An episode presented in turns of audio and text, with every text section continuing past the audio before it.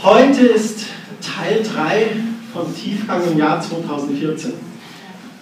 Wir wollen eigentlich keine so endlosen Predigtserien machen, aber diese drei Sonntage, die lagen mir sehr am Herzen.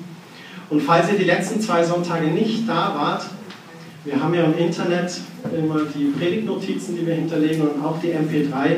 Es ist mir wirklich ein Anliegen, dass ihr gerade vom 5. Januar, dass ihr die Predigt gehört habt. Das wäre mir ganz wichtig. Ich hatte letzten Montag Geburtstag, wenn ich mir was wünschen darf. Wenn du es noch nicht gehört hast, dann hör dir die MP3.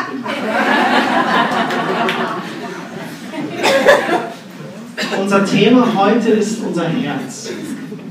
Wir haben vor zwei Wochen darüber gesprochen, wie wichtig es ist, ehrlich zu sein. Letzte Woche haben wir über Verlangen oder Leidenschaft gesprochen und heute möchte ich über unser Herz reden.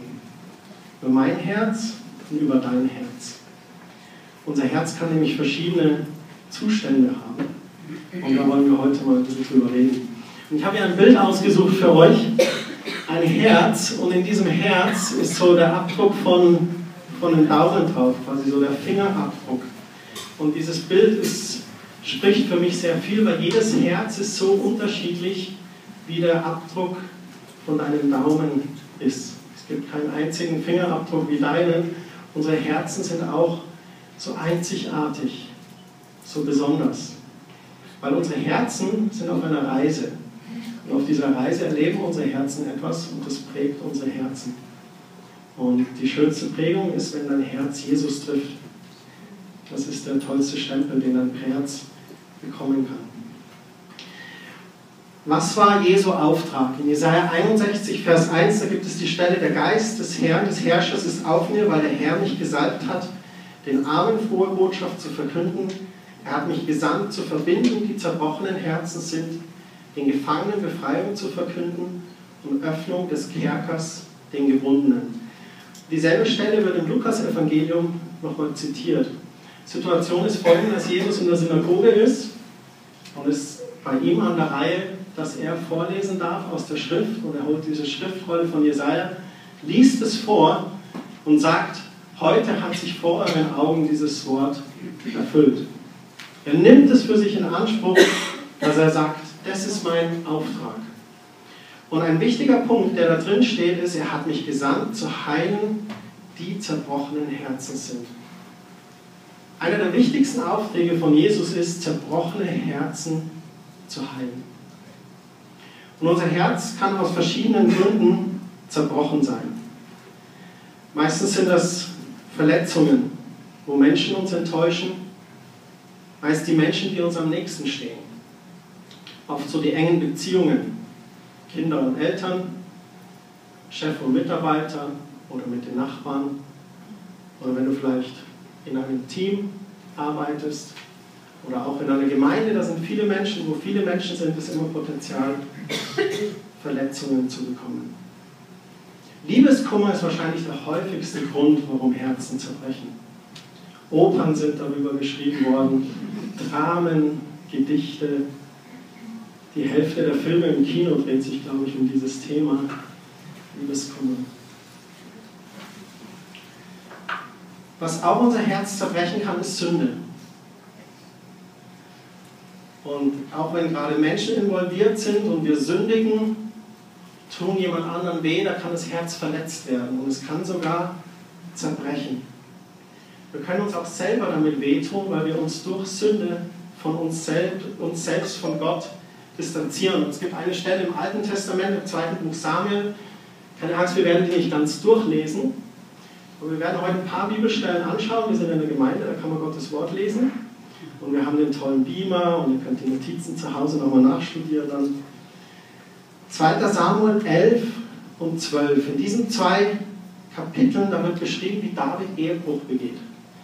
Das Land ist im Krieg, David ist aber zu Hause und er ist auf dem Dach seines Hauses und dann sieht er die Bathseba, wie die im Nachbargarten da badet und holt er sie zu sich, er begeht Ehebruch, sie wird sogar auch schwanger, und dann hat er ein Problem, weil die Bathseba ist verheiratet. Dann sorgt er dafür, dass ihr Mann stirbt und das Kind, das aber dann geboren wird, das stirbt auch. Und es ist eigentlich total tragisch. Und David ist am Boden zerstört. Er ist richtig fix und fertig. Man kann wirklich sagen, sein Herz ist zerbrochen. Und da gibt es einen Psalm, Psalm 51, da drückt er das aus. Da sagt er im Vers 11, sieh nicht länger auf meine Schuld und vergib mir alle meine Sünden. Erschaffe in mir ein reines Herz, o Gott, erneuere mich und gib mir Beständigkeit. Stoße mich nicht von dir und nimm deinen Heiligen Geist nicht von mir. Schenk mir Freude über deine Rettung und mach mich bereit, dir zu gehorchen. Ein Psalm, der einen, als Bußpsalm auch bezeichnet wird, der absolut zeigt diese Buße, durch die David geht. Er hat einen riesengroßen Fehler gemacht. Er ist der König und er vergeht so schlimme Schlaftaten, Ehebruch, Mord, diese Dinge. Aber er tut Buße. Und er schüttet da sein Herz aus an Gott. Und er schreit förmlich zu ihm, erschaffe ein reines Herz in mir, oh Gott. Und im Vers 14 heißt es, mach mich bereit, dir zu gehorchen. Und da möchte ich auf einen Zustand unseres Herzens hinkommen, und das ist das stolze Herz. Das stolze Herz, das ganz stur ist, widerspenstig, eigen, hartherzig, wie ein Herz aus Stein. Und dieses Herz sagt eigentlich einen Hauptsatz, der sagt, ich weiß es besser, ich will keinen Rat annehmen. Das ist das stolze, sture Herz. Und da gibt es ein paar Schriftstellen in der Bibel. Eine ist im Psalm 1, Vers 6, da heißt es, der Herr sorgt für alle, nach seinem Wort leben, doch wer sich ihm trotzig verschließt, der läuft in sein Verderben. Wer sich Gott trotzig verschließt, der läuft in sein Verderben. Es geht noch weiter in Sprüche 10, Vers 6, da heißt es, Gott beschenkt jeden reich, der ihm gehorcht. Wer Gott missachtet, zeigt mit jedem Wort seine Hartherzigkeit. Im selben Kapitel, im Vers 11, da heißt es, wer Gott dient, dessen Worte sind eine Quelle des Lebens. Wer Gott missachtet, zeigt mit jedem Wort seine Hartherzigkeit. Und das ist ein interessanter Punkt. An diesen Stellen sehen wir, dass unsere Beziehung zu Gott und der Zustand unseres Herzens in einer Abhängigkeit ist. Dass das Wort Gottes hier sagt, dass da, wo du hartherzig bist, da hat Gott keinen Raum, da kann Gott nicht reinkommen. Und deswegen ist es ein ganz schlechter Zustand für unser Herz. Wenn es stur ist, wenn es stolz ist, wenn es hart ist, wenn es sagt, ich weiß alles besser, weil dann bist du Gott in deinem Leben. Und Gott kann keinen Raum haben.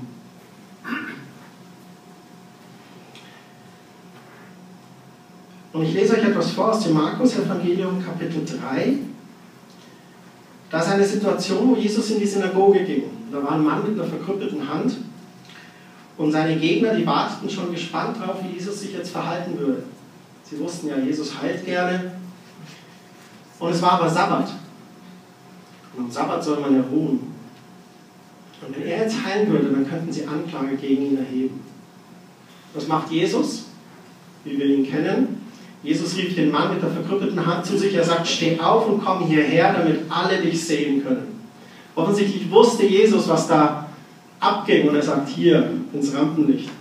Jetzt zeigen wir mal, was Gottes Wille am Sabbat ist. Dann stellt er die Frage in Vers 4, soll man am Sabbat Gutes tun oder Böses? Soll man das Leben eines Menschen retten oder soll man ihn zugrunde gehen lassen? Und dann heißt es, er bekam keine Antwort. Und dann ist hier in Markus 3, Vers 5, da heißt es, zornig sah Jesus einen nach dem anderen an, traurig über ihre Hartherzigkeit.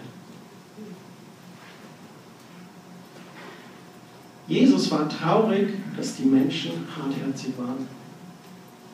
Jesus freut sich nicht daran, wenn ein Herz hartherzig, äh, hart ist oder stur ist. dann heißt es weiter im Vers 5 zu dem Mann, aber sagt er, streck deine Hand aus. Er streckte sie aus und die Hand war gesund. Und das zeigt schon ein bisschen von Jesu Herzschlag oder was Jesu Herz eigentlich ist. Und es gibt viele Stellen, die berichten über Jesus in den Evangelien, wo es heißt, dass er innerlich bewegt war. Es gibt, äh, allein in der Elberfelder Übersetzung kommt das achtmal vor, wo es heißt, Jesus war innerlich bewegt. Was uns zeigt, dass Jesus ein Herz hatte, das nicht aus Stein war. Eine Situation im Lukas-Evangelium zum Beispiel. Da war er in der Stadt Nein Eine große Menschenmenge war um ihn und dann kam ein Trauerzug und der Verstorbene war der einzige Sohn einer Witwe. Und dann heißt es hier in Lukas 7, Vers 13, als Jesus der Herr sie sah, da war er von ihrem Leid tief bewegt.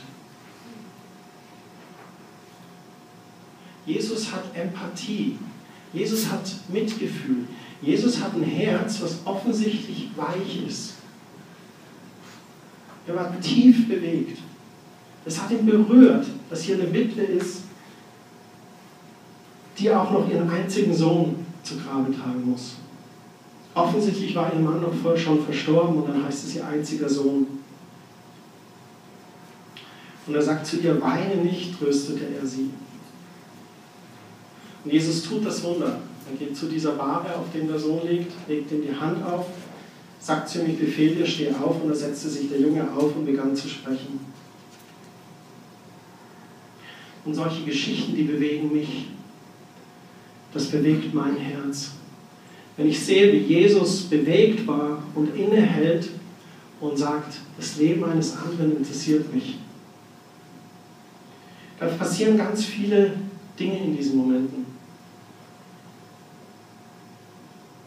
Das eine ist, dass Jesus innehält und Interesse zeigt an dem anderen. Und das ist das, was ein weiches Herz bewirkt. Ein weiches Herz stellt nicht sein eigenes Ego in den Mittelpunkt, sondern hat Interesse am anderen. Und was dann passiert ist, dass Jesus auf einmal Beziehung baut zu dieser Witwe, zu diesem jungen Mann definitiv, der wird sein Leben lang nicht vergessen haben, dass Jesus ihn von den Toten auferweckt hat. Sein weiches Herz formt Beziehung. Und dieses weiche Herz, das bringt auch Taten hervor, das bringt gute Werke hervor. So ein weiches Herz hat ganz viele positive Attribute. In Johannes Kapitel 11, da gibt es eine Stelle über Lazarus. Ein sehr langes Kapitel. Und Lazarus stirbt und dann lief die Maria zu Jesus und fiel zu ihm nieder und rief, Herr, wenn du da gewesen wärst, dann würde mein Bruder noch leben. Sie wirft ihm das quasi vor. Und dann heißt es in Johannes 11, Vers 33, Jesus sah, wie sie und die Trauergäste weinten. Und da war er tief bewegt und erschüttert. Wo habt ihr ihn hingelegt? fragte er. Sie antworten, komm her, wir zeigen es dir. Und dann im Vers 35 heißt es auch, Jesus kam in die Tränen. Jesus zeigt ganz öffentlich seine Gefühle, diese Trauer, die er auch spürt. Dann heißt es sogar, seht, sagten die Juden, er muss ihn sehr lieb gehabt haben. Einige meinten, einen Blinden hatte sehend gemacht, hätte er nicht verhindern können, dass Lazarus starb. Dann heißt es in Vers 38, da war Jesus erneut tief bewegt. Die Geschichte geht so weiter, dass er zu Lazarus hingeht er liegt schon im Grab, er fordert, dass sie den Stein wegrollen und er sagt, Lazarus, komm heraus. Wieder geschieht dieses Wunder, dass Lazarus herauskommt. Eine weitere Stelle, Matthäus 9, 36. Als er die Volksmengen sah, wurde er innerlich bewegt über sie, weil sie erschöpft und verschmachtet waren wie Schafe, die keinen Hirten haben. Wir könnten jetzt da weiter und weiter und weiter gehen. So viele Stellen, wo über Jesus berichtet wird, wie er sein weiches Herz zeigt wie er einfach innerlich bewegt war. Und wenn Jesus unser Herr ist, dann sollte uns das wirklich ein Beispiel sein, dass wir auch sagen, ich möchte auch dieses weiche Herz haben. Es gibt auch eine Geschichten in der Bibel, die Menschen beschreiben und ihr weiches Herz zeigen. Es gibt eine Geschichte, Lukas 10, 33, der barmherzige Samariter, da heißt es im Vers 33, wo der Samariter vorbeiläuft, er war innerlich bewegt und hat innegehalten und hat auch gestoppt und hat geholfen. Oder eine Geschichte vom verlorenen Sohn, als der Vater ihn von weitem zurückkommen sah, da wurde er innerlich bewegt, lief ihm entgegen, fiel ihm um den Hals und küsste ihn. Und in dieser Geschichte vom verlorenen Sohn, das ist das Gleichnis, was uns das Herz des Vaters zeigt.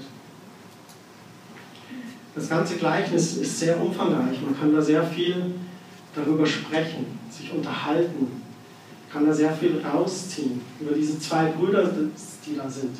Der eine Bruder, der die Nase voll hat und sein Erbe möchte und wegzieht vom Vater. Der andere Bruder, der da bleibt. Und als dann der verlorene Sohn zurückkommt und Buße tut, sich gar nicht traut in die Gegenwart des Vaters, da läuft ihm der Vater entgegen, fällt ihm um den Hals und küsst ihn.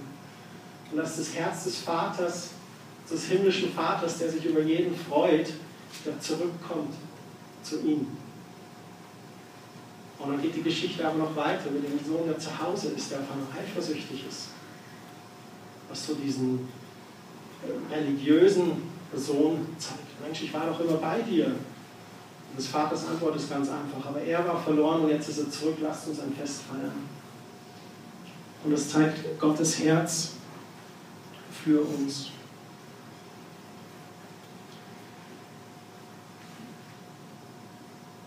Was hat es mit unserem Herz zu tun? Wenn du hier dir das Bild anschaust, mit seiner Einzigartigkeit, dann möchte ich, dass du kurz reflektierst über dein Herz. Ich habe in meinem Leben schon einiges erlebt. Dinge, von denen ihr gar nicht wisst. Aber ich stehe heute Morgen hier oder ich stand im Lobpreis und ich habe Gott zugerufen, Gott, du bist so gut. Alle Zeit. Ihr könnt dazu den ganzen Tag heute tanzen. Und weil Gott wirklich gut ist. Weil ich eins erlebt habe, dass da an dem Punkt, wo ich nicht stolz war und mich verschlossen habe, weil mir jemand wehgetan hat, weil Gott nicht so geantwortet hat, wie ich wollte, weil vielleicht ein Gebet überhaupt nicht erhört wurde. Ich hätte stolz und stur mich einfach von Gott abwenden können und sagen, bleib mir doch gestohlen. Aber Gott sei Dank, Dank sei Gott wirklich dafür, konnte ich mir ein weiches Herz bewahren. Ein Herz, das immer wieder zu Gott ging und gesagt hat, okay Herr, verstehe das jetzt vielleicht nicht. Oder das tut jetzt gerade total weh. Aber dein Wille geschehe, nicht meiner. Und mein weiches Herz hat mir geholfen, immer in dieser Beziehung zu Gott zu bleiben. Und deswegen glaube ich von ganzem Herzen, dass Tiefgang mit Gott und Tiefgang in unserem Leben nur mit einem weichen Herzen möglich ist. Wenn man mich fragen würde, ja, was, brauchst du, was brauchst du, um Tiefgang zu erleben, dann könnte ich dir wahrscheinlich eine Liste mit 100 Punkten geben. Aber ich glaube, die drei Punkte, Ehrlichkeit, Leidenschaft für Gott und ein weiches Herz. Das ist wirklich das, was uns ermöglicht, in Tiefgang zu gehen. Der Punkt ist nämlich der, alles was weich ist, ist formbar. Stell dir mal Kinder vor, im Kinderdienst, wo du sagst, heute spielen wir mal so richtig. Ich habe hier fünf Steine für euch und jetzt könnt ihr mal bauen, was ihr wollt.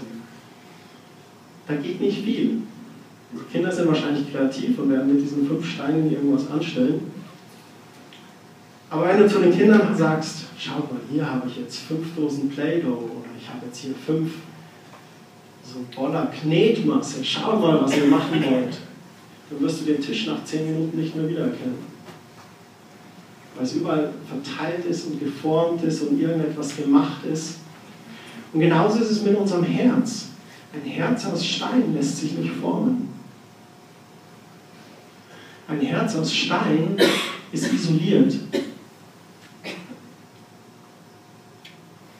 Weil du niemanden reinlässt.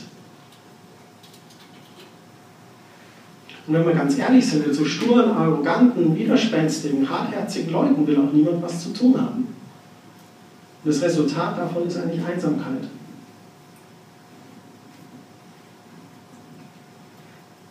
Es sei denn, du versteckst es gut und besorgst dir ganz viele Masken und machst dich attraktiv und hast immer wieder Freunde oder Beziehungen oder Bekanntschaften, aber irgendwann kommen sie dir auf die Schliche.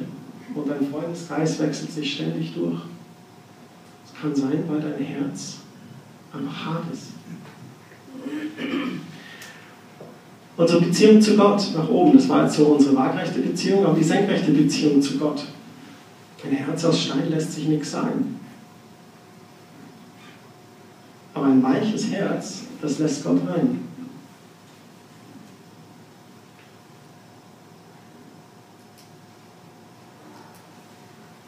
Ein zerbrochenes Herz, das legt das Ego beiseite und erlaubt jemand anderem die Führung. Ich kenne jetzt eure persönlichen Geschichten nicht. Und ich bin sicher, wenn man jetzt hier sagen würde, möchtet ihr erzählen? Gibt es vielleicht manches, wo ihr sagt, Christian, das hat mir so das Herz gebrochen, da kann ich gar nicht drüber reden. Schon gar nicht am Mikrofon, geschweige denn mit irgendjemandem. Aber es gibt einen, mit dem man reden kann, und das ist Gott. Wir alle haben unsere Geschichten. Und Jesu Auftrag, zurück zum Beginn der Predigt, ist es, zerbrochene Herzen zu heilen. Im Psalm 34, Vers 19, da heißt es, der Herr ist nahe denen, die zerbrochenen Herzen sind, und er hilft denen, die zerschlagenen Geistes sind. Das ist so eine wunderbare Stelle.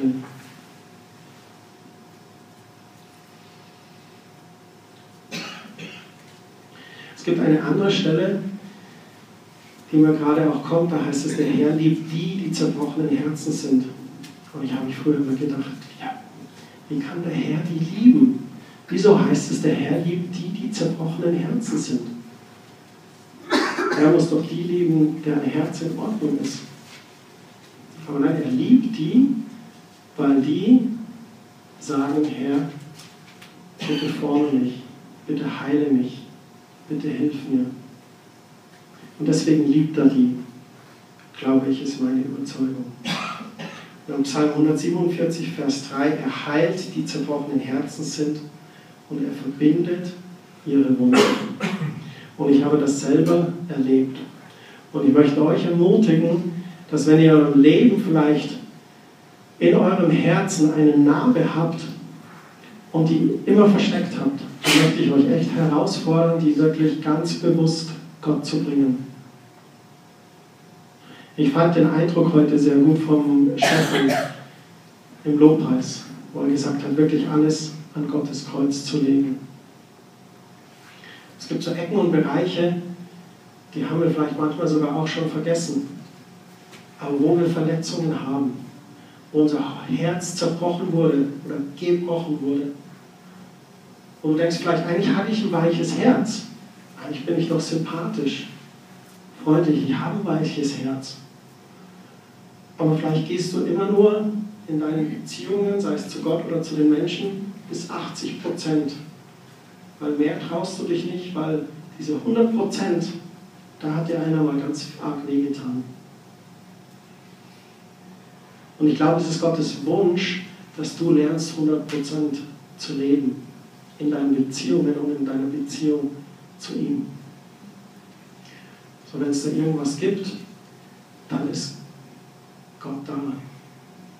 Und er sagt, er möchte da reinschauen, er möchte da den Finger auf diese Wunde legen oder auf diesen Schmerz, nicht um darauf rumzudrücken, sondern seine heilende Hand darauf legen, seinen heilenden Finger.